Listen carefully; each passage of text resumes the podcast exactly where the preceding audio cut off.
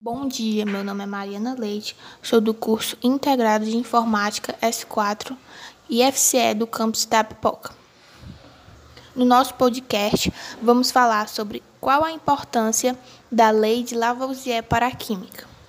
Bom, a Lei de Lavoisier, criada no final do século XVIII pelo cientista francês Antoine Laurent Lavoisier, e também chamada de Lei de Conservação da Massa ou ainda de Lei de Conservação da Massa.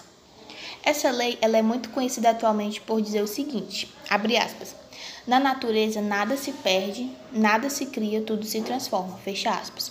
No entanto, ela é mais bem expressa por, abre aspas, em uma reação química feita em um recipiente fechado, a soma das massas dos reagentes é igual à soma das massas dos produtos, fecha aspas. Mas a pergunta que não quer calar: como Lavoisier chegou a essa conclusão e qual a importância tem essa lei? Bem, respondendo a pergunta, o Lavoisier é considerado o pai da química moderna, porque ele usava técnicas extremamente precisas para a época, tais como o uso de balanças, realizações das reações em recipientes fechados, anotação de aspectos quantitativos, repetição de experimentos e assim por diante.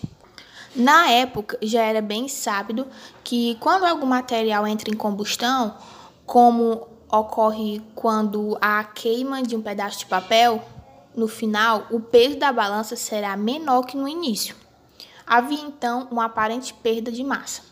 Então, o Lavoisier realizou vários experimentos para observar esse fato envolvendo reações de combustão e sempre mediu com a balança a massa das substâncias testadas e a massa dos produtos obtidos. Um desses experimentos, ele colocou mercúrio em uma retorta cujo tubo alcançava uma redoma com ar colocado em um recipiente que também continha o mercúrio. Bom dia, meu nome é Austragesília Tamires e sou do curso de Informática. E dando continuação que a Mariana estava dizendo, quando ele aqueceu a retorta, calcinando o mercúrio, o volume de ar na redoma diminuiu, o que pode ser visualizado pelo aumento do volume ocupado pelo mercúrio. Houve também aparecimento de um composto vermelho, o óxido de mercúrio 2, mostrado após a figura do experimento de Lavoisier. Assim, era meio óbvio que o mercúrio havia reagido com algum constituinte do ar na retorta para formar o óxido de mercúrio 2.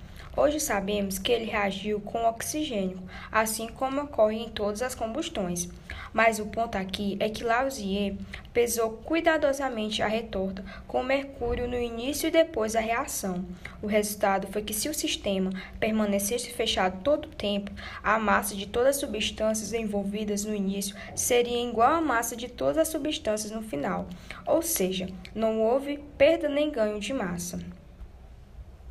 Olá, sou Giovana, do curso de Edificações, portanto, estou retida em Química 2 e estou concluindo a turma de Informática.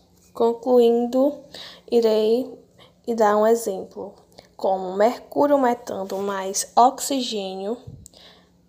O oxigênio com quantidade 100,5 gramas mais 8 gramas de oxigênio, que é igual a 108,5 gramas. Lavoisier explicou que aparente perda de massa ocorreu em razão de os produtos das reações de combustão serem gasosos e, portanto, em sistemas abertos que fossem pesados, iam parecer que a massa diminuiu. Então, portanto, realmente nada é criado ou destruído, porque os elementos que constituem as espécies iniciais não somem, eles simplesmente se reajam a fim de, forma nova, de formar nova substância. Isso pode ser visto na equação química da reação que estamos considerando, que no qual é 2HG mais 1O2, que é igual a 2HGO. Essa lei é, foi e é muito importante por vários motivos como o fato de representar um avanço no entendimento das reações químicas. Entendeu-se que elas apresentam certa regularidade nas massas, lei ponderáveis e volumes, lei volumétricas das substâncias envolvidas nas reagentes e nos produtos. Isso proporcionou um avanço porque outras teorias erradas foram abandonadas, como essa descoberta com a teoria de flogístico. Ela também representou uma maior precisão nos cálculos estequiométricos, que envolvem as reações químicas que concluem as qualidades dos reagentes e dos produtos.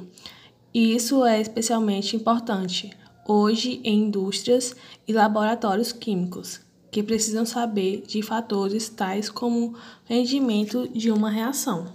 E conclui-se que a lei serve para sabermos que a massa total de sistema permanece inalterada, inalterada quando a reação ocorre em um sistema fechado, ou seja, a soma das massas das espécies envolvidas na reação é reagente. É igual à soma total das massas das substâncias traduzidas pela reação dos produtos, ou seja, no sistema fechado a massa total permanece constante.